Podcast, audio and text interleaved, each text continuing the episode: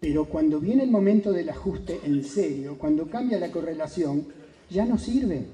El imperio necesita ejecutores directos que no digan Gregre para decir Gregorio. Entonces el frente se da cuenta correctamente que el imperio ya no les quiere, ya no les sirve, ya hicieron los mandados. Talvi es mucho más interesante para el imperio que Martínez, pobre Martínez, lo siento por él. Pero ellos ya cumplieron obsecuentemente con entregar la patria. Ahora se necesita una represión mucho más dura.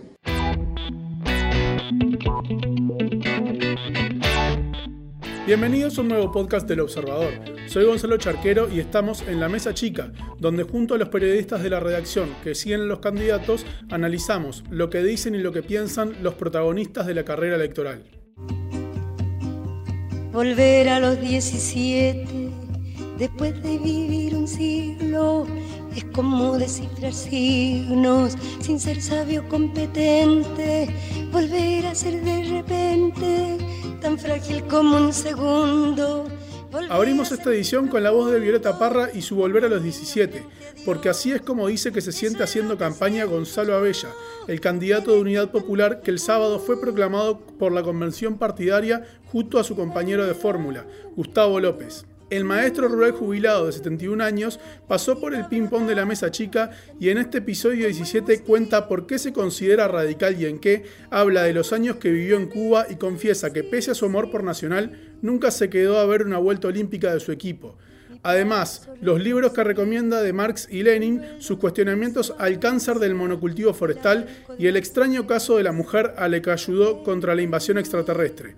Vamos a escucharlo.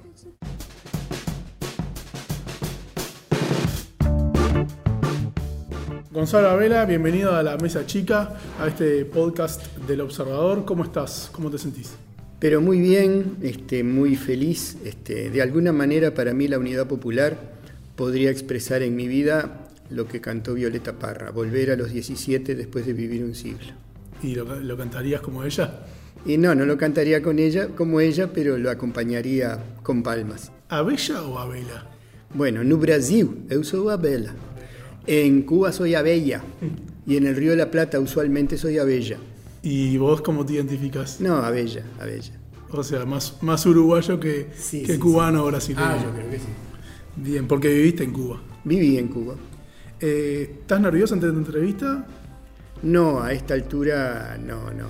Es más, me, me divierte lo, lo, inesperado más que las preguntas eh, previstas. Te voy a pedir que te presentes en una frase. Una persona sensible por lo social y muy preocupado por lo ambiental. ¿Tenés un apodo? No, nunca tuve. ¿Te consideras radical? Sí, en el sentido de José Martí, radical es ir a la raíz de los problemas, sí. ¿Y en algún tema más que otro? Sí, desde luego, en el tema de la justicia social mucho más que como hincha deportivo. De Nacional. De Nacional. ¿Qué estudiaste en Cuba? Bueno, estudié todo lo vinculado a ciencias sociales y a educación y a pedagogía. Este, tuve un proceso muy lindo de interacción con, con estudio-trabajo, pero además este, me inserté mucho en la vida social y en la vida cultural cubana. ¿Y has vuelto? Sí, volví varias veces, tuve la suerte de, de volver varias veces, una de ellas incluso por una circunstancia bastante fortuita de que se me invitó a participar en un documental de un grupo de uruguayos, hicieron en Cuba, eso fue en el 2009, 2009, sí. Este, y, ahí recorrimos toda la isla con mucha facilidad que nos dio el gobierno cubano para hacer ese documental. ¿Has notado deterioro en la vida de los cubanos en, los años, en aquellos años hasta ahora? Desde el punto de vista económico, sin duda, eh, la Cuba que yo conocí, floreciente y próspera, hoy está sufriendo mucho más un bloqueo mucho más generalizado. Volvemos a, al fútbol. ¿El gol que más gritaste? Vos sabés que no soy de gritar. Es tan extraño. Eh, yo disfruto el fútbol como arte, pero no soy fanático. Disfruto un gol, lo haga quien lo haga, pero, pero no soy de gritarlo. Es más, disfruto mucho de la adrenalina previa a cada partido, ver a la gente salir a la cancha. ¿Puedo escuchar la radio, por ejemplo? Ah, me, sí, sí, estoy ahí, si el tipo de la radio me lo cuenta, pero nunca me quedé a ver una vuelta olímpica, me paspa. es raro eso. Es raro. ¿Un boliche de tu juventud? Hmm. Bueno, eh, el bar Los Estudiantes en Cuarein y, Colonia, que era el bar militante de los estudiantes de magisterio en ese momento. ¿Y te acordás en qué gastaste tu primer sueldo? Mm, sé que le hice un regalo a mis padres y no sé, creo, creo que compré una nueva guitarra. Mm. Así que sos de, tocar, ¿seguís tocando o fue, era esa época de... no, esa, esa cosa, militancia, este, canto popular, de fogón, claro. ¿Qué no puede faltar en tu mesa de luz? En mi mesa de luz. Mira, la uso tampoco porque no sé leer en la cama. Yo a mí me gusta leer consultando cosas, consultando diccionarios, consultando enciclopedia, consultando YouTube. Entonces para mí en la mesa de luz de repente, por las dudas, las gotas nasales. ¿Y en YouTube qué ves? Fundamentalmente información. Es decir, empiezo por CNN, BBC, en inglés, que, es mucho más amplio. Generalmente leo los periódicos uruguayos, lo que se puede leer directamente. Este, eh, busco mucha información cultural y mucha información política. Eh, te algunos temas de, política. ¿El primer proyecto de ley que presentarían en el próximo periodo, Comunidad Popular?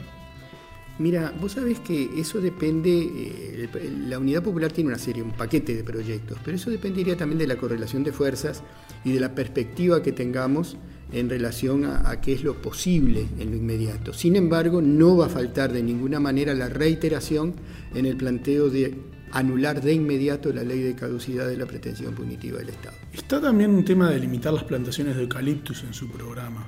Sí, no solo eso, nosotros creemos que una de las únicas formas de frenar eh, el cáncer de la expansión del monocultivo forestal es hacer una moratoria y porque eso lo puede hacer el Parlamento y discutir eh, qué son tierras de, vocación forestal y en cuáles habría que prohibir la expansión del monocultivo forestal. Por ejemplo, si UPM2, eh, que está en una zona de prioridad agrícola ganadera, se lograría que no se recategoricen esas tierras, UPM2 se tiene que ir.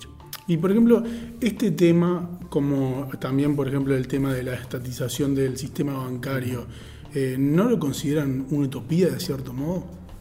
En la época de Luis Valleverres, para ser una época cercana, había tipos diferentes de cambios. Eh, eso responde a una cosa que es una tradición que viene de Artigas. El reglamento eh, de, de, comercio Artigas establecía, por ejemplo, cero impuesto para todo lo que tuviera que ver con educación y libros y 50% de gravamen a las telas inglesas que competían con las de las provincias textiles en el Alto Paraná. O sea que una intervención directa del Estado en el comercio exterior y en la banca es una tradición que incluso la, tienen incluso muchos países capitalistas desarrollados. Tocaste Artigas y, tengo entendido que lo has estudiado bastante desde tu rol de historiador y, y de maestro. ¿Cuál es tu frase favorita de Artigas? Es linda pregunta, ¿no? Porque hay tantas frases hermosas, pero quizá este, aquella de repartir la tierra de tal manera que los más infelices sean los más privilegiados. Que se, que se mutila, porque muchos dicen que los más infelices sean los más privilegiados. Ojo, esa frase Artigas la dijo en relación a la tierra. Entonces, que, que nadie la haga una frase abstracta. En esta campaña está, por ejemplo, Guido Melini Ríos, que se declara artiguista y reivindica los valores artiguistas. ¿Ustedes sienten que tienen puntos en común con él? A ver, el ejército uruguayo nació con un genocidio indígena. Después participó en el genocidio al pueblo paraguayo. Violó los derechos humanos cada vez que pudo. Oculta información vital para los seres queridos eh, que tuvieron desaparecidos. Nosotros creemos que las Fuerzas Armadas Uruguayas, en todos esos sentidos, son la antítesis de Artigas. Eh, te hago ahora una lección entre algunos personajes de actualidad internacional y alguno local. ¿Chávez o Maduro? A ver, Chávez o Maduro es un tema que tiene que ver con otro tema mucho más de fondo para nosotros. Venezuela es un Estado agredido y la Unidad Popular dice no va a discutir el tema interno. Cuando cese la agresión vamos a ser los primeros interesados en hablar sobre derechos humanos en Venezuela. ¿Trump o Bolsonaro? Vos sabés que Trump y Bolsonaro tienen una cosa en común, son más fascistas que neoliberales. Más neoliberal era Obama. Trump es proteccionista en el esquema de un concepto ya no de raza superior, sino de ciudadanía superior, que es el fascismo contemporáneo. Eso mismo tiene muchos elementos Bolsonaro. Política local eh, en economía en particular, ¿Talvi o Astori? Son lo mismo. Es más, Talvi ha dicho que a él podría incorporar algunos eh, elementos del equipo de Astori para su propio proyecto. Blancos, colorados, independientes y eh, la socialdemocracia de derecha que nos dirige tienen el mismo proyecto económico financiero, se diferencian en otras cosas. ¿Cuál fue el último libro que leíste? Estoy leyendo ahora uno eh, de un autor inglés que se llama Las guerras del opio en China. Fascinante sobre cómo operó el colonialismo inglés en Asia en el siglo XIX. ¿Recomendás ese o algún otro que, digas, este libro me marcó?